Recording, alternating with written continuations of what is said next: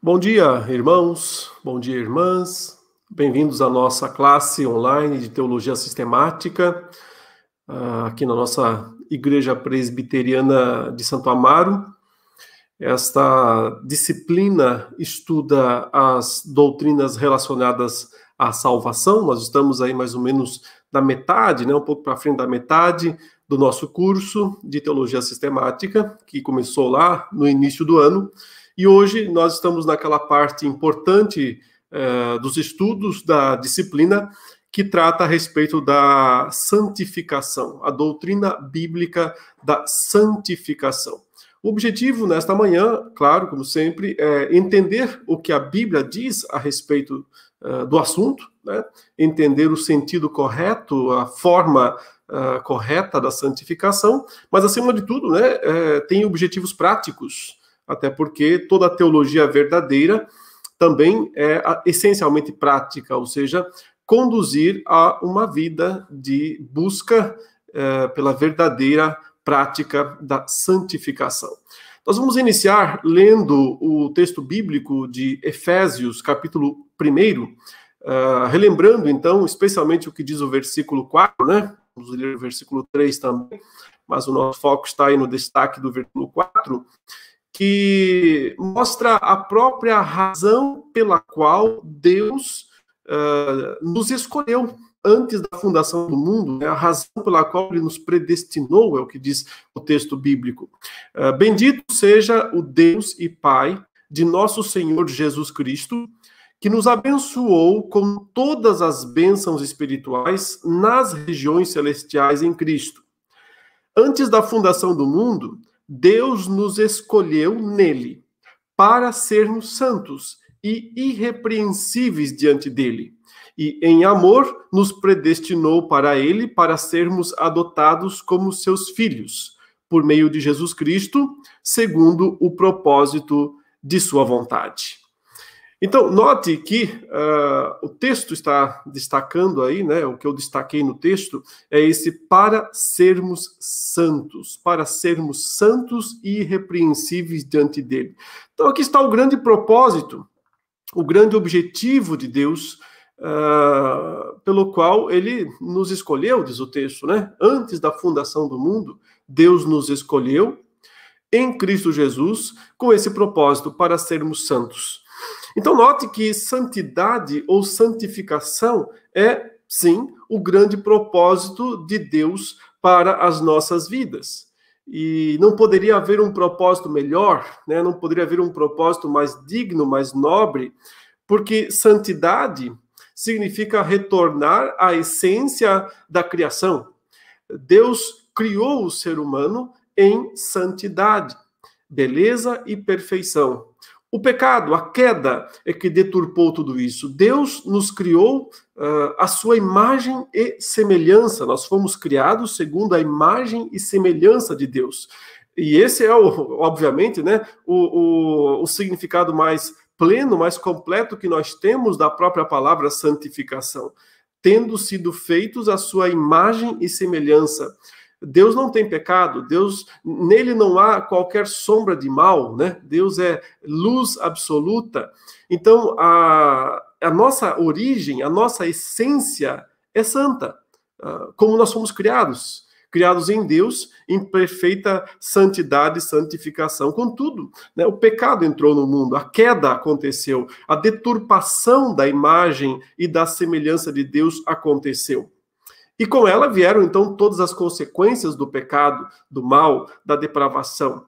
Uh, mas Deus, né, antes da fundação do mundo, também já havia nos predestinado para que fosse restaurada em nós a plena imagem e semelhança de Deus, ou seja, né, a plena santificação. Santos e irrepreensíveis, o texto diz aí, né? Irrepreensíveis porque uh, a própria palavra né, já sub subentende que alguém é repreensível. Quem é repreensível? É quem é pecador, quem uh, falha, quem quebra uh, o mandamento, quem quebra a lei de Deus. Mas Deus nos predestinou para que nós alcancemos uh, do estado de queda, né, um estado novamente de irrepreensibilidade. ou um estado de plena e perfeita santidade e santificação. E ele mesmo, então, né, é quem proporciona todos os instrumentos necessários para que nós possamos voltar ao estado de imagem e semelhança plena de Deus. A queda não uh, eliminou a imagem e semelhança divina no ser humano. O, o, ser humano, mesmo caído, mesmo pecador, Adão depois da queda, né, Eva depois da queda, eles continuaram tendo a imagem e semelhança divinas né, em si mesmos. Porém, uma imagem e semelhança deturpada, é, quebrada, trincada, como um, um, espelho que foi atingido né, por uma pedra e ele fica todo estilhaçado, todo trincado. Se você olhar para esse espelho, você ainda vai ver uma imagem refletida. Ele ainda tem certa capacidade de refletir algo, mas não perfeitamente, não claramente, não distintamente. Ele reflete de maneira deturpada. E assim somos nós depois da queda, né? Assim é Adão depois da queda, assim é cada um dos seus filhos depois da queda. São ainda espelhos de Deus, contudo, espelhos trincados, deturpados, não conseguem mais expressar perfeitamente ainda expressam em alguma medida, ainda refletem em alguma medida a imagem e semelhança de Deus, mas não perfeitamente. Contudo, o que é santificação? Então, santificação é refazer o espelho, né? é desfazer as trincas, é, é, colocar, é fazer o ser humano retornar a ser aquele é, pleno é, espelho de Deus. E como é que Deus agiu, né? Como é que Deus age, agiu para eh, garantir isso? Então, antes de tudo, ele nos escolheu, né? O texto diz, e aí entra algo é, de grande importância, né? Porque o texto diz assim: nos escolheu nele para sermos santos e irrepreensíveis diante dele e em amor nos predestinou para ele. Então, sempre tem o ele aqui na história, que pode ser uma referência ao pai, mas é, na maioria das vezes, uma referência ao filho. Né? Porque nós fomos escolhido, escolhidos nele, em seu filho Jesus, para sermos santos e irrepreensíveis. Então, a santidade depende tanto da escolha de Deus, Deus nos escolheu para isso, mas acima de tudo depende do filho depende daquilo que Cristo eh, realiza para garantir que a imagem e semelhança divinas em nós sejam, ou seja, restaurada essa imagem. E, e, Cristo faz isso porque Ele é a imagem né, do Deus invisível. Ele é a plena e perfeita expressão do seu ser. Cristo, então, vem ao mundo com o propósito de ser plenamente homem, plenamente Deus, imagem e semelhança plena de Deus, espelhando perfeitamente o ser de Deus. Ele vem para fazer isso, por um lado, mas também vem para é, é, tornar-nos irrepreensíveis. Como? Pagando o preço das nossas, daquilo que nos torna dignos de repreensão. Ou seja, ele satisfaz plenamente a lei de Deus. E ao satisfazer em nosso lugar plenamente a lei de Deus, ele nos torna irrepreensíveis perante ele. Mas aqui nós já temos que começar a entender né, a distinção que existe entre o que nós podemos chamar de santidade ou santificação é, definitiva e santidade ou santificação progressiva. Há um aspecto, irmãos, em que nós já somos santos. E é por isso que frequentemente a Bíblia nos trata dessa maneira. Veja, quando o apóstolo Paulo fala, né, é, é, escreve aos crentes de Corinto, ele os chama de santos. Vocês, os santos, né? Nós podemos ser chamados de os santos. E isso significa um estado já absoluto. Nesse sentido, nós não estamos em santificação, nós já estamos em santidade, já somos santos, já somos irrepreensíveis perante Ele. Mas então, por que, que há um sentido em que não somos? Né? Tem a ver, então, com a distinção que temos que estabelecer entre justificação e santificação. Justificação foi estudada na aula anterior, nas aulas passadas, né? é aquele ato instantâneo é, pelo qual Deus nos declara justos em seu Filho Jesus. Ele nos inclui em seu filho Jesus. Então, ele nos declara justos em seu filho Jesus. Por quê? Porque o seu filho Jesus pagou o nosso preço, o preço do nosso pecado na cruz. Porque o seu filho Jesus habita dentro de nós, veio morar em nós. Então, Deus nos vê em seu filho. Nesse sentido, a justiça de Cristo a que Cristo conquistou pela sua vida de perfeita obediência à lei de Deus e pela sua morte substitutiva, né? Morte em nosso lugar, morte pelos nossos pecados, ou seja, essas duas coisas, tanto a sua obediência ativa, nós dizemos, quanto a sua obediência passiva, ele, ele, ele, ativamente obedece à lei de Deus, ele passivamente se submete à punição pelos pecados, né, assumindo o lugar dos pecados dos homens. Então, por causa da sua completa obediência, Cristo conquista a justiça total para nos salvar. E ele coloca essa justiça sobre nós, ele imputa, né, ele, ele, ele destina essa justiça sobre nós. E é assim que Deus nos vê como completamente justos nós já estamos em Cristo perfeitamente justos, justificados, né? E perfeitamente santos, santificados. Isso significa né, a, a, a santidade absoluta, a santidade que não é um processo, é um ato um ato declarativo de Deus, um ato pelo qual Deus nos declara santos em seu Filho Jesus. Mas esse ato dá início né, é, é, da, da, possibilidade de começar, né, porque esse ato é um ato teórico, você observa, né, Deus declarando: você está santo, você está justificado na pessoa de Jesus Cristo. Mas na prática, não, na prática nós ainda somos pecadores, na prática nós ainda temos né, é, é, o pecado habitando em nós.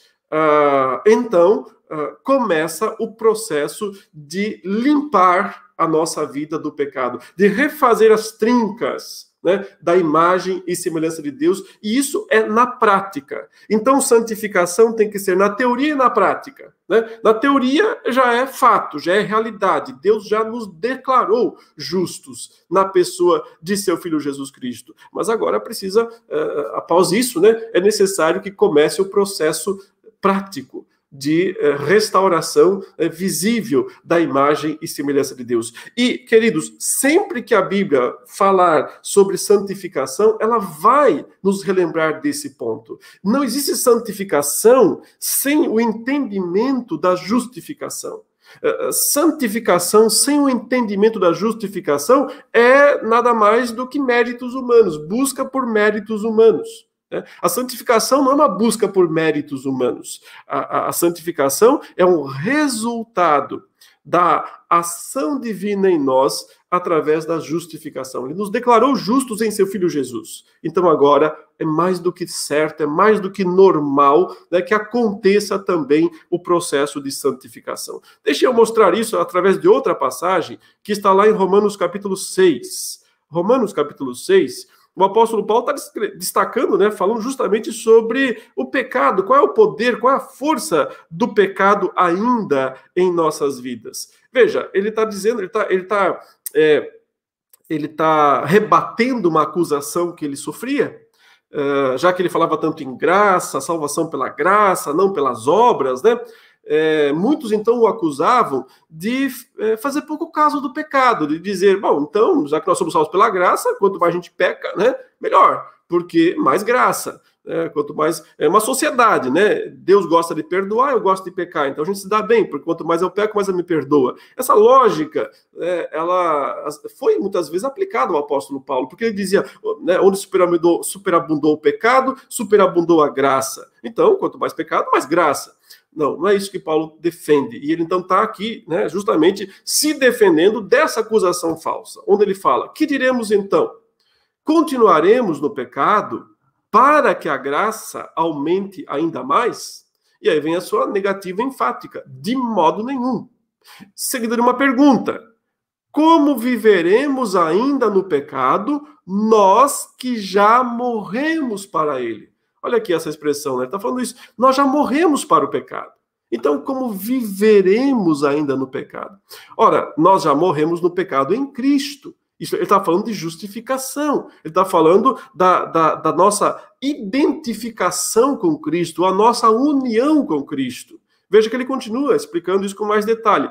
Ou será que vocês ignoram que todos nós que fomos batizados em Cristo, fomos batizados na sua morte? Né? Então ele, ele, nos lembra, né, o, o, aquele ritual que nos introduziu no corpo de Cristo, que nos fez fazer parte da igreja de Cristo. E ele diz que aquilo foi algo realizado através da morte de Jesus porque de fato né, representava a nossa morte com Cristo na cruz e a nossa ressurreição com Ele. Então, é na nossa união com Cristo que nós temos o, o, a declaração divina de que nós somos justos, de que nós somos santos, de que nós morremos por pecado. E o que Paulo está dizendo é: ora, se uma coisa, é, é, é, se, se você entende a teoria, então viva a prática. Né? Então, pratique aquilo que você entende, aquilo que você crê.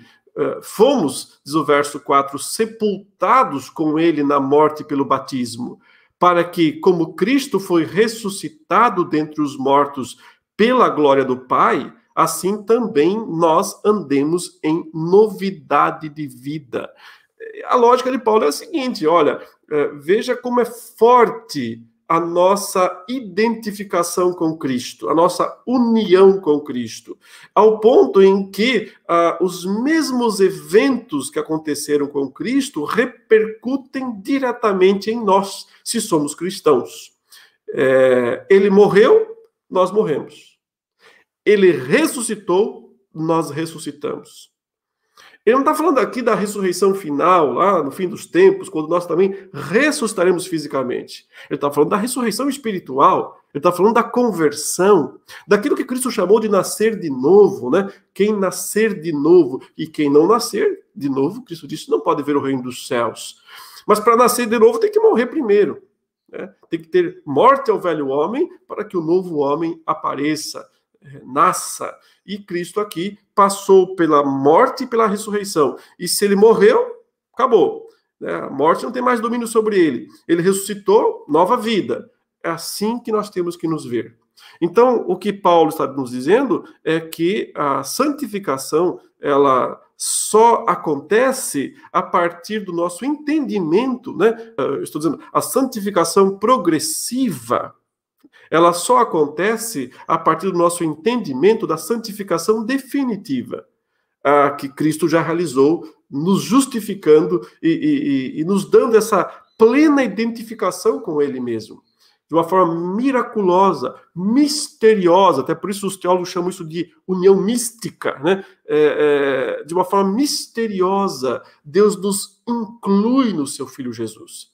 Nós fomos escolhidos nele, né, antes da fundação do mundo. Então, ele nos inclui no seu filho Jesus, de maneira que nós passamos juntamente com Jesus por essas experiências que Cristo teve de morrer, de ser sepultado, de ressuscitar e de estar vivendo agora ressuscitado.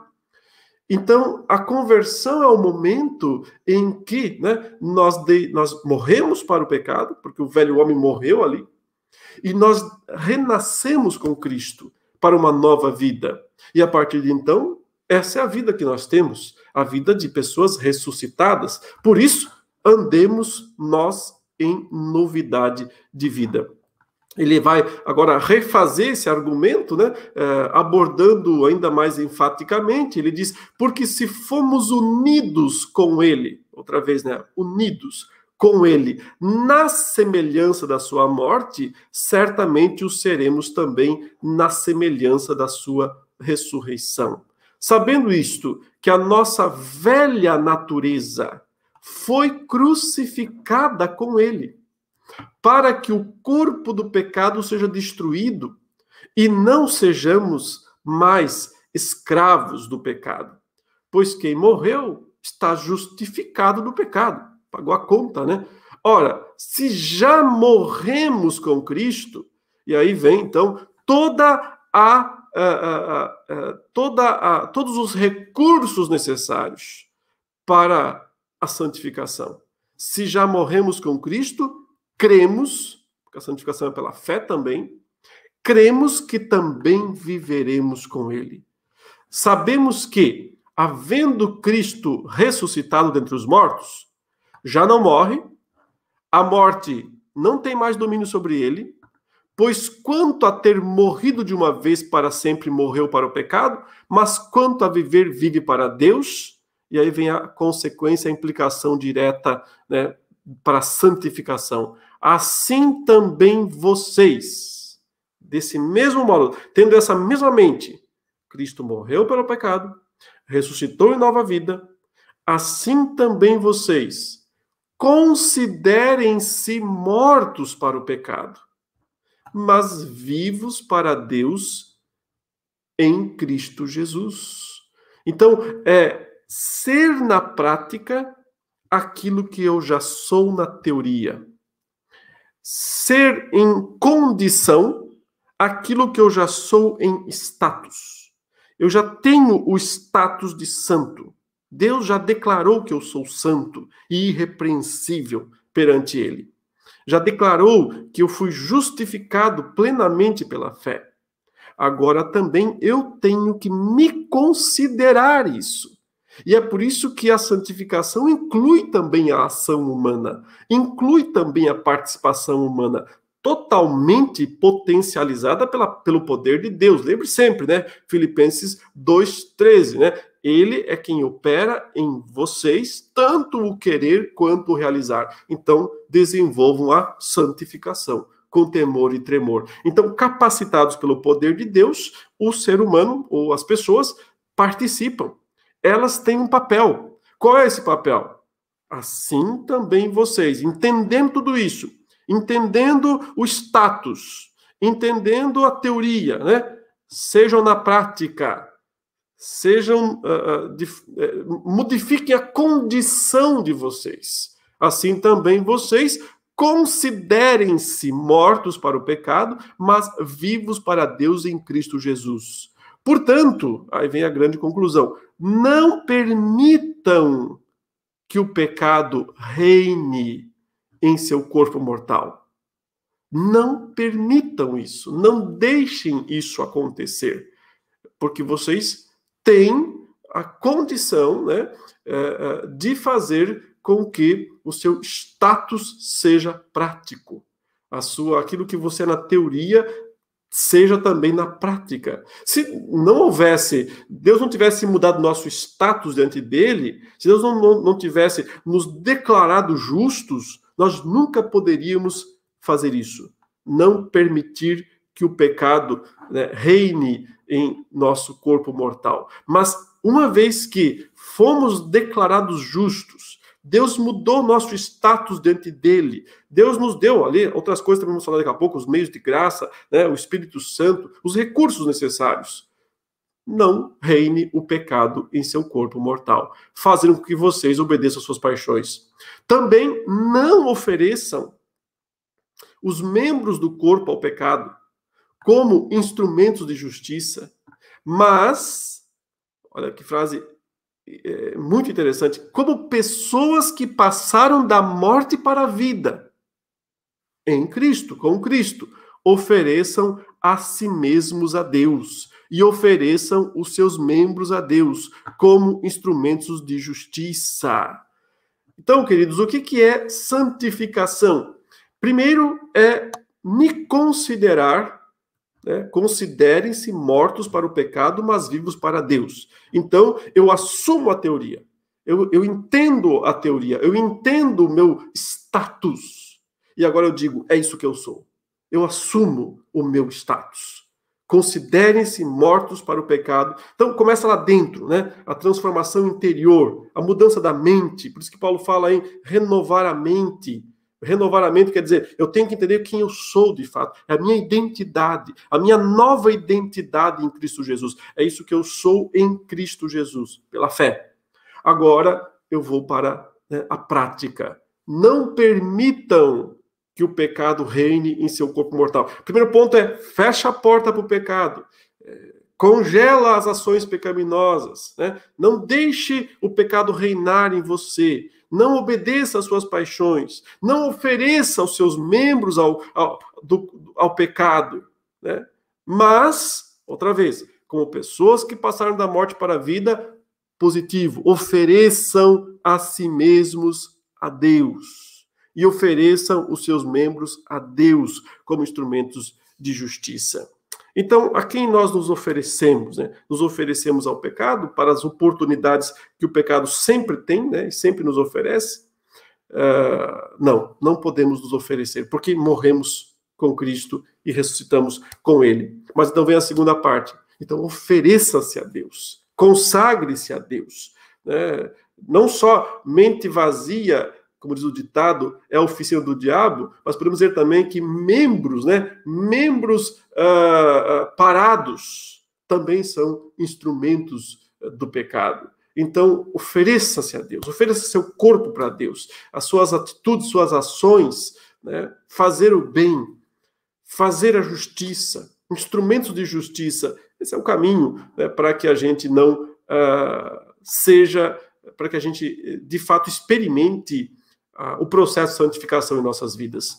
Uma outra passagem está lá em Colossenses capítulo 3, e a tônica é a mesma. Né? A tônica é a mesma. É outra carta, mas a, a ideia é a mesma. Vocês já têm um status. Vocês foram declarados filhos de Deus. Vocês foram declarados justos, santos perante Ele. Vocês não são mais desse mundo, vocês já são do mundo lá de cima. Então, vivam dessa maneira. Vivam dessa forma. Entendam e vivam. Entendam e vivam. Sempre, é, primeiro entender, e segundo praticar. É, praticar com entendimento. Veja, é, Paulo aqui outra vez. Portanto, se vocês foram ressuscitados juntamente com Cristo, busquem as coisas lá do alto, onde Cristo vive assentado à direita de Deus. Pensem nas coisas lá do alto e não nas que são aqui da terra porque vocês morreram. Aqui está né, sempre a velha explicação. Porque vocês morreram. Então, considerai-vos mortos para o pecado, porque vocês morreram. Morreram com Cristo.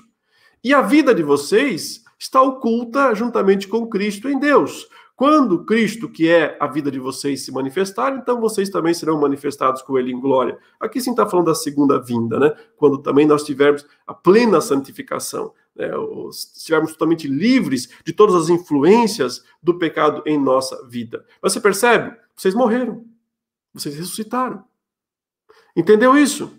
Então, busque as coisas lá do alto, não as aqui da terra, não as coisas aqui terrenas, né? Pensem nas coisas lá do alto e não nas que são aqui da terra. Basicamente, significa pensar nas virtudes, buscar as virtudes de Deus e uh, repudiar, fugir das fraquezas, né, das coisas pecaminosas.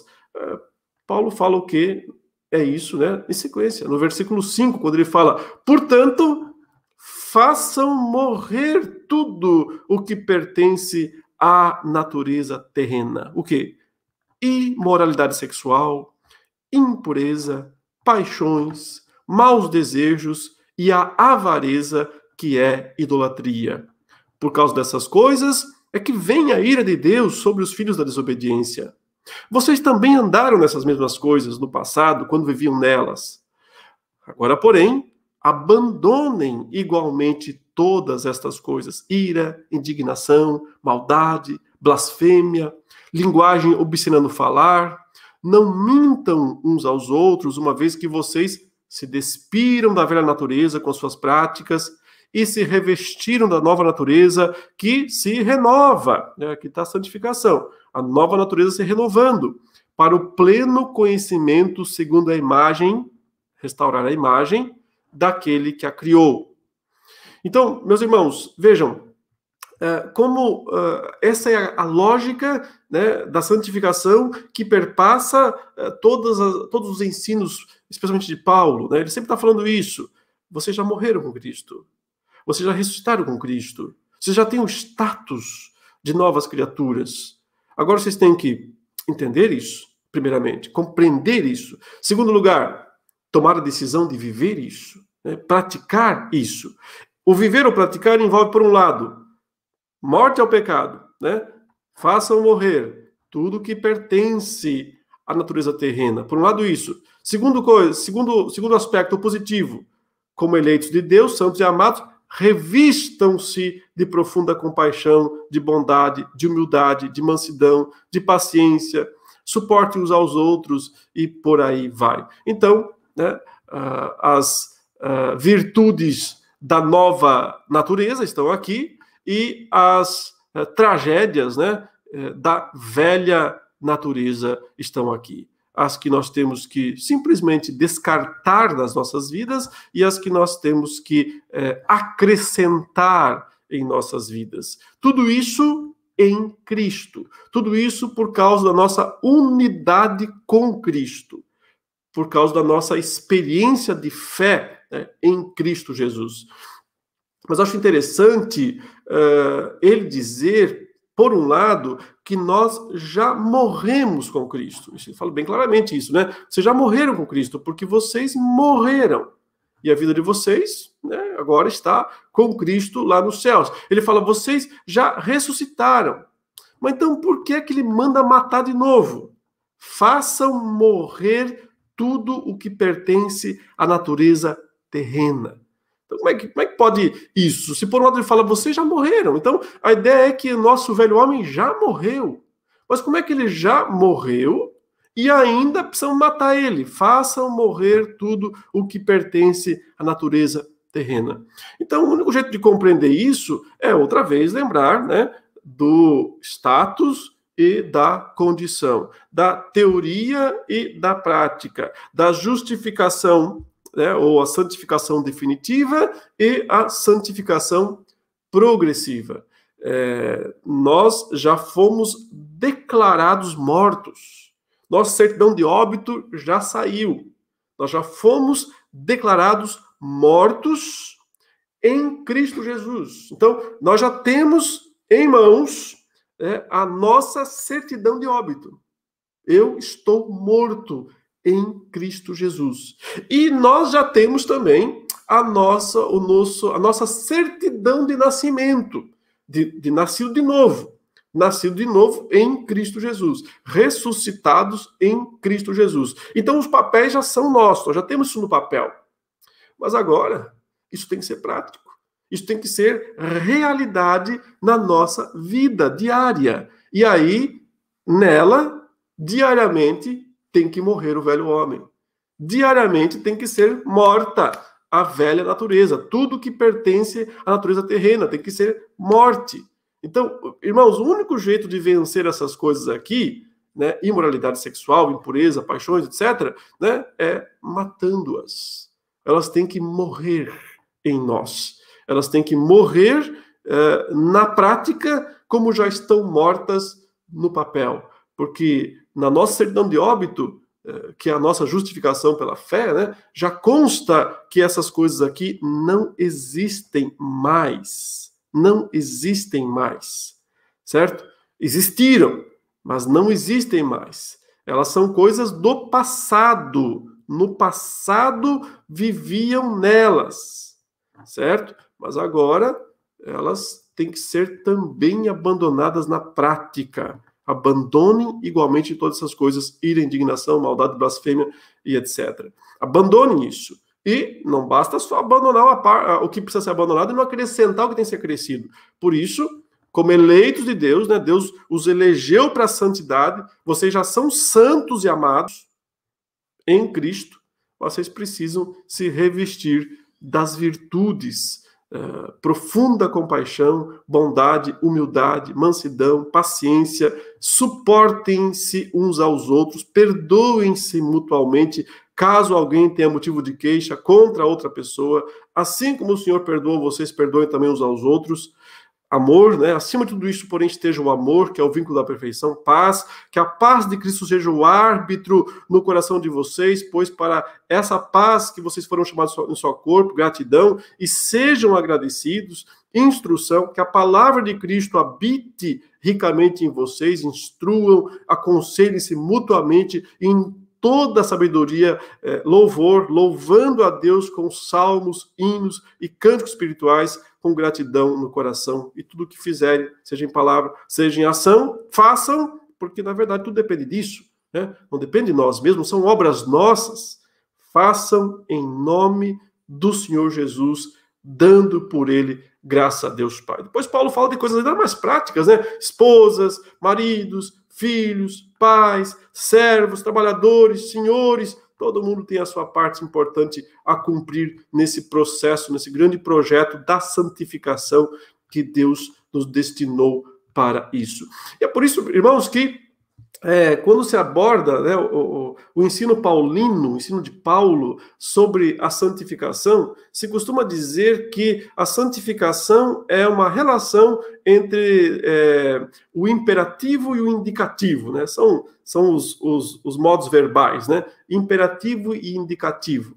Uh, geralmente a gente né, usa isso para exemplificar, nem sempre fica tão claro, espero que eu consiga. O imperativo é uma ordem, faça isso. O indicativo é uma descrição, é aquilo que você já é. Então, Paulo, antes de nos dar a ordem, de nos dizer, faça, façam isso, ele diz, vocês são isso. Então, o indicativo sustenta o imperativo.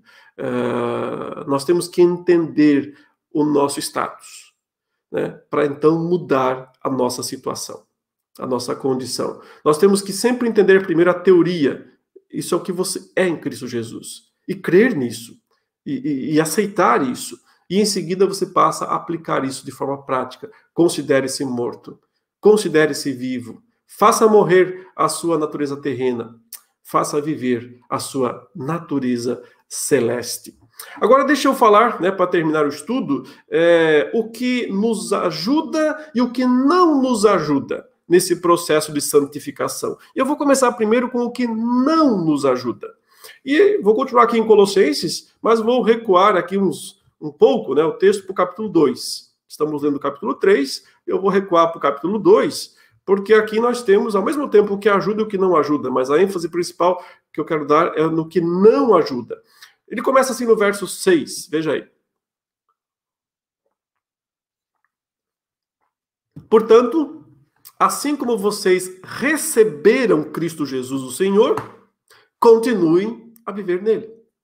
Santificação é um processo em Cristo. Nós fomos escolhidos em Cristo, salvos em Cristo, santificados em Cristo e seremos glorificados em Cristo. Tá? Então, tudo depende da nossa relação com Ele, estando enraizados e edificados nele. Veja que, que expressões impressionantes. Enraizado, raiz edificado, né? É uma construção. Então, uh, uh, nós precisamos desse fundamento que é Cristo sempre. Uh, nós precisamos estar enraizados nele, como ele é a nossa terra, né? Da onde nós tiramos todos os nutrientes para a santificação. Ou, né, a figura do edificado. Então, ele é o fundamento da, da construção, nós somos os tijolos, certo? Cristo falou que em João 15, né? Eu sou a videira verdadeira, vocês os ramos. E vocês não podem fazer nada sem mim. Não podia haver uma explicação melhor para a santificação. Ninguém se santifica a si mesmo. Nós apenas usufruímos da seiva da videira, que é Cristo. Então, é a vida de Cristo fluindo em nós. Cristo morreu para nos justificar. E podemos dizer que ele ressuscitou para nos santificar. Ele morreu para a santificação definitiva, ressuscitou para a santificação progressiva. Ele morreu para que nossos pecados fossem pagos, e foram. Ele ressuscitou para que a vida da ressurreição se manifeste de forma prática em nossas vidas, para que nós usufruamos do poder da ressurreição, do poder da seiva, da vida, da videira, que nos proporciona a capacidade de produzir frutos. Né? Então, é, enraizados nele, edificados nele, confirmados na fé, nós podemos crescer com ação de graças. Mas, cuidado com o que não ajuda. Né? Então, na sequência, a partir do versículo 8 em diante, ele vai falar daquilo que não é útil, aquilo que. É, mas é engraçado porque é aquilo que as pessoas mais acham que ajuda. E duas coisas me parece que estarão aqui em grande destaque. Por um lado, legalismo. Por outro lado, um tipo estranho é, que eu posso chamar de um misticismo. Então, o um, um, um legalismo e o misticismo. O legalismo é achar que tudo depende né, de obedecer rigidamente ordens, mandamentos, coisas externas. E o misticismo está mais preocupado com experiências, com sensações. Né? E boa parte das igrejas quando pensa, quando, quando ensina, né, é, é, ou ensina legalismo ou ensina misticismo. e as duas coisas aqui são inúteis. Paulo diz. Eu vou já pular um pouquinho aqui, porque é, após destacar é, aquilo que Cristo fez ao destruir os principados e potestades, ao encravar o escrito de dívida que era contra nós na cruz, né, ele avança dizendo o seguinte, e mais uma vez, mais uma vez tem a ver com a teoria e a prática. Porque note, o verso 14 fala: cancelando o escrito de dívida que era contra nós, que constava de ordenanças, o qual nos era prejudicial, removeu inteiramente e cravando na cruz. E despojando os principados e as potestades, publicamente os expôs ao desprezo, triunfando deles na cruz. É, note, é, do que ele está falando? Está falando daquilo que foi resolvido enquanto nosso status, né? A, a, a, como Deus resolveu na teoria o nosso problema do pecado. Porque havia o nosso pecado, havia uma lei cheia de ordenanças que nós não conseguimos cumprir, então, é, que nos acusam, e ele menciona, inclusive, os acusadores aí, os principados e as potestades. Então, uma situação totalmente é, desfavorável para nós. De uma vez só, por todas, Jesus resolveu todas elas. Na cruz, ele é, solucionou o problema da, das ordenanças, ele removeu essas coisas que, nos, que eram acusações contra nós, e ele resolveu também né, o problema da nossa culpa, porque ele carregou a nossa culpa. E resolveu também o problema dos nossos acusadores, que estavam lá nos acusando. O texto diz que ele despojou os principados e as potestades. Né? É, é ele, despojando os principados e as potestades, verso 15, publicamente os expôs ao desprezo, triunfando deles ou sobre eles na cruz. Então, esse é o nosso status. Ninguém pode mais nos acusar diante de Deus. Os principados e potestades foram despojados. Uh, de, Cristo encravou na cruz todas as acusações. Ele resolveu a nossa uh, incongruência com a lei de Deus, né? A nossa total, uh, nosso problema com, de culpa né, com a lei de Deus. Ele resolveu tudo isso. Isso é teoria. Agora, aplique isso na prática. Como? Verso 16, olha que interessante, ele diz assim: Portanto, que ninguém julgue vocês. Olha que interessante, por que ele usa essa expressão? Que ninguém julgue vocês. Porque era isso que os principados e potestades faziam. Eles nos acusavam, nos julgavam, perdidos, condenados diante de Deus. Eles não podem mais fazer isso. E se eles não podem mais fazer isso, que ninguém o faça. É isso que Paulo está dizendo. Não deixe ninguém julgar você. Por causa de algo específico. Por causa de comida, bebida, ou dia de festa, ou lua nova, ou sábados. Então, irmãos, aqui o apóstolo Paulo está usando, né, está trazendo à luz uh, coisas, práticas judaicas que eram extremamente valorizadas nos dias é, do Novo Testamento, que eram práticas do judaísmo e também do Antigo Testamento.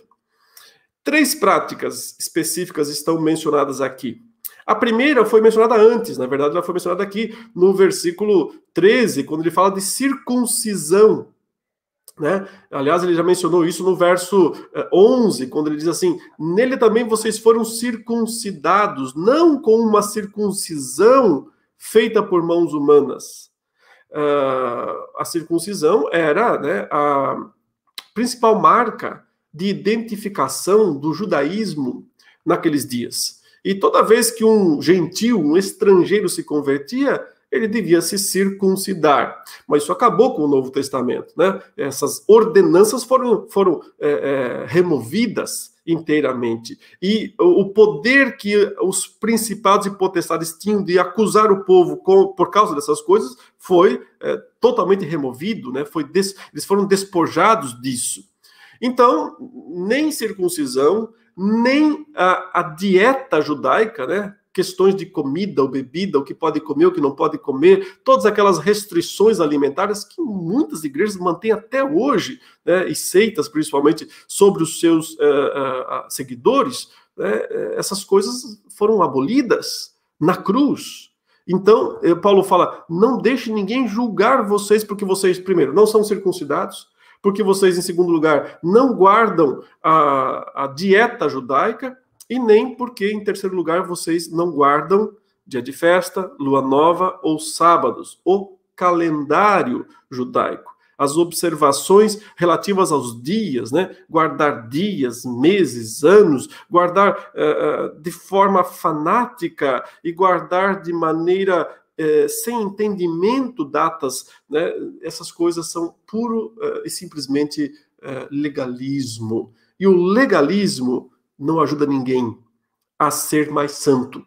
O ponto do apóstolo Paulo aqui é, é, não deixe ninguém julgar você por questões legalistas. Se nem os principados e potestades podem fazer isso, muito menos os homens. Então, livre-se dessas coisas, porque essas coisas não ajudam na santificação. São falsos meios de santificação. É, práticas legalistas, rituais, todo tipo de observâncias religiosas. Né? É, a religião, no Brasil, ela fervilha com práticas é, é, ritualísticas. Né? Para tudo você tem que fazer um ritual né, no Brasil. Não só no catolicismo, mas no protestantismo também. É cheio de ritual para tudo. E, na verdade, rituais não servem para nada eles não ajudam ninguém a ser mais santo. Então, esse é um, um dos falsos meios de santificação. E o segundo é, é, veja que Paulo repete a mesma expressão: não deixem que ninguém se faça árbitro, novamente, juiz, né? Que ninguém julgue vocês, para desqualificar vocês, com pretexto de. Aí ele traz o outro lado da moeda, que é uma religião mais mística mais cheia de misticismo, de visões sobrenaturais, de anjos, né, de coisas ligadas a, é, é, ao campo misterioso, né, ao campo místico, o campo espiritualista, que também infesta né, as igrejas e, e, e, domina o pensamento da maioria das pessoas quando elas pensam em como é que elas vão ser, vão se relacionar com Deus, elas pensam que essas coisas vão ajudar. E Paulo diz: não vão ajudar nem legalismo, nem misticismo, é, é, com pretexto de humildade e culto dos anjos, baseando-se em visões. Né? Veja, principalmente aqui essa expressão, baseando-se em visões, supostas visões, mas que na verdade não são do espírito, né? são da carne, porque essas pessoas diz, estão cheia, estando cheio de orgulho. E se tem coisa que causa orgulho em muita gente é supostamente as suas visões, porque é, dá uma ideia de superioridade, né? Ah, eu vi anjos. Né? Só que, né, na verdade, a, a pessoa se apresenta humilde, mas é uma falsa, é só um pretexto. No fundo, o que ela é é cheia de orgulho, baseando-se em visões, sem motivo algum na sua mente carnal, né? No fundo está aqui, ó, carnal, e não retendo a cabeça, a partir da qual todo o corpo, suprido e bem vinculado por suas juntas e ligamentos, cresce o crescimento que vem de Deus. E agora Paulo resume todas essas duas coisas numa só.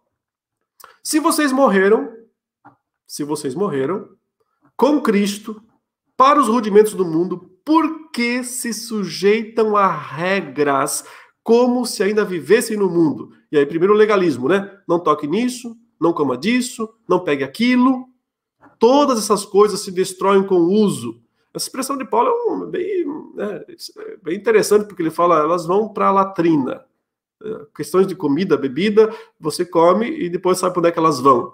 Né? São preceitos e doutrinas dos homens. De fato, essas coisas têm aparência de sabedoria, ao promoverem um culto que as pessoas inventam, está na segunda, segunda parte lá, né, do misticismo, falsa humildade, tratamento austero do corpo, mas aí vem a grande é, desconstrução paulina dessas práticas. São inúteis, ele diz. Elas não têm valor algum na luta contra as inclinações da carne elas não vão ajudar você. O legalismo não vai te ajudar. O misticismo não vai te ajudar a vencer o pecado, a ser mais santo. Nenhum dos dois caminhos aqui oferece é, recursos. Onde estão os recursos? Aí entra o capítulo 13 que nós vimos agora há pouco. Se vocês foram ressuscitados com Cristo, busquem as coisas lá do alto. Né? Pensem nas coisas lá do alto. Né? E morte para a velha natureza e vida para a nova natureza.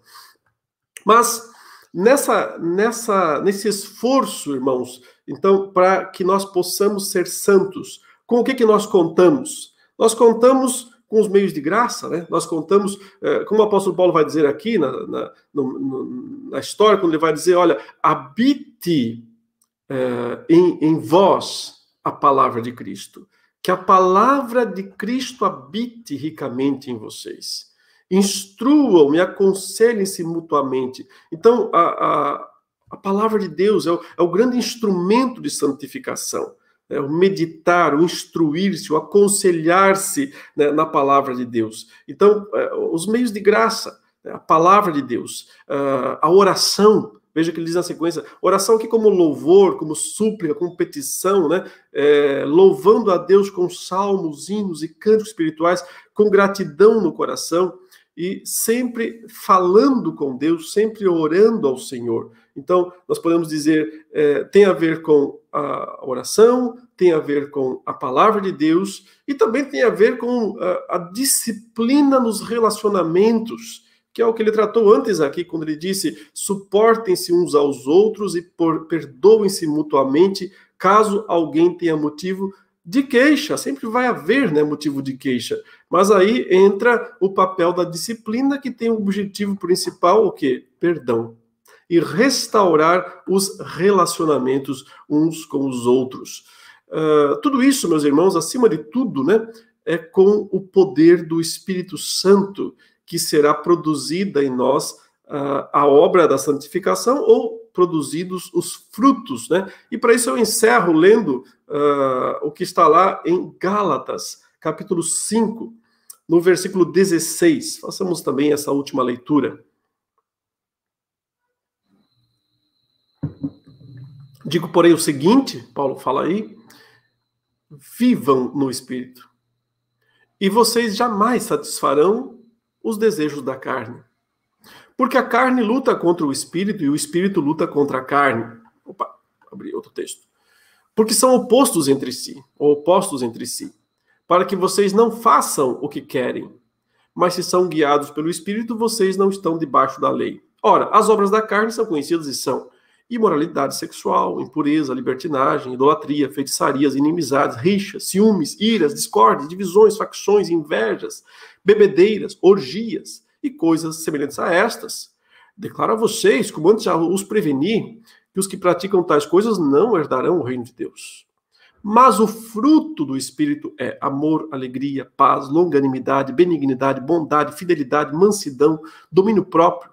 Contra estas coisas não há lei e os que são de Cristo Jesus crucificaram a carne com as suas paixões e os seus desejos. Se vivemos no Espírito, andemos também no Espírito.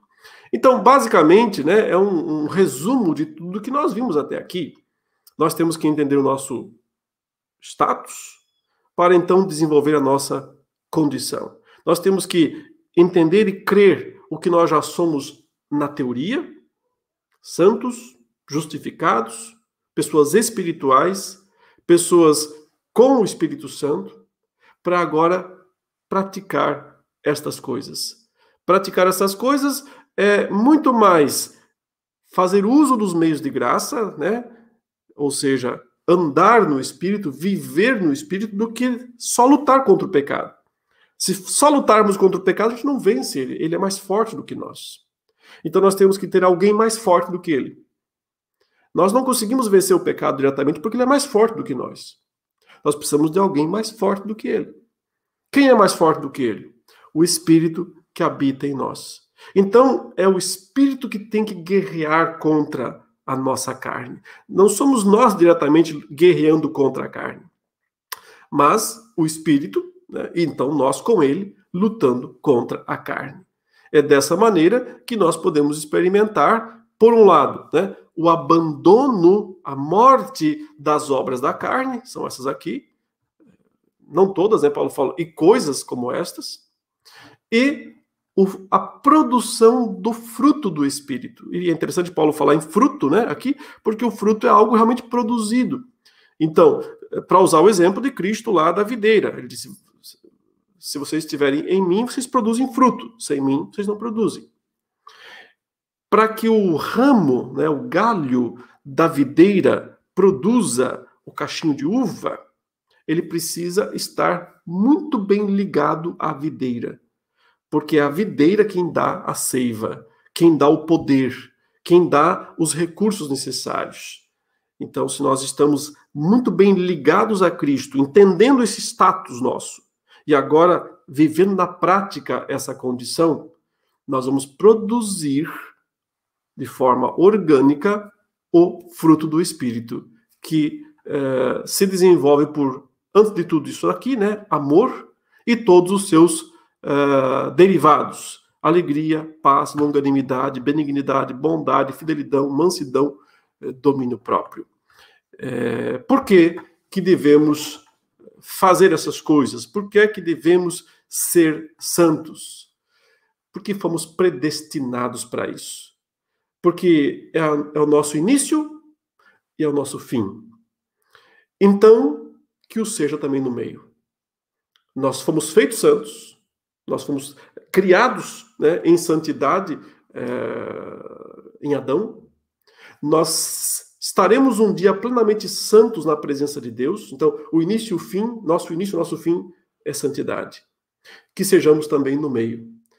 Agora, no já, nesse processo. Por um lado, entendendo, é o que eu sou. Eu já sou isso em Cristo Jesus. Eu já fui declarado santo em Cristo Jesus. Então agora eu tenho que ser isso na prática também. Entra o fator humano também não me considerar mais como alguém vivo para o pecado, mas morto para ele. Me considerar alguém vivo em Cristo Jesus. Buscar as virtudes, os recursos necessários antes delas, inclusive, né? os meios de graça para que a gente possa desenvolver a nossa santificação, capacitados por Deus. Ou seja, nós nunca podemos desistir da nossa santificação. Tropeços acontecem. O pecado ainda nos engana, nos faz cair muitas vezes. Mas, né, se dissermos que não temos pecado, João fala, estamos mentindo. Mas nós podemos confiar no advogado que nos defende diante do Pai e não descansar numa defesa que não se, sub, eh, não se sustenta na prática. Porque se ele nos declarou justos, nos declarou santos, ele está também nos fazendo ser santos fazendo ser justos na prática. Que Deus nos ajude, porque essa não é uma obra nossa. É, tem nossa participação, mas acima de tudo é uma obra do Espírito, do Espírito Santo em nossas vidas. Aprendamos a viver no Espírito e a andar no Espírito, para não satisfazer, não satisfazer as nossas próprias, é, nossos próprios pecados. Vamos orar. Santo Deus, amado Pai, muito obrigado por mais esta manhã de estudos.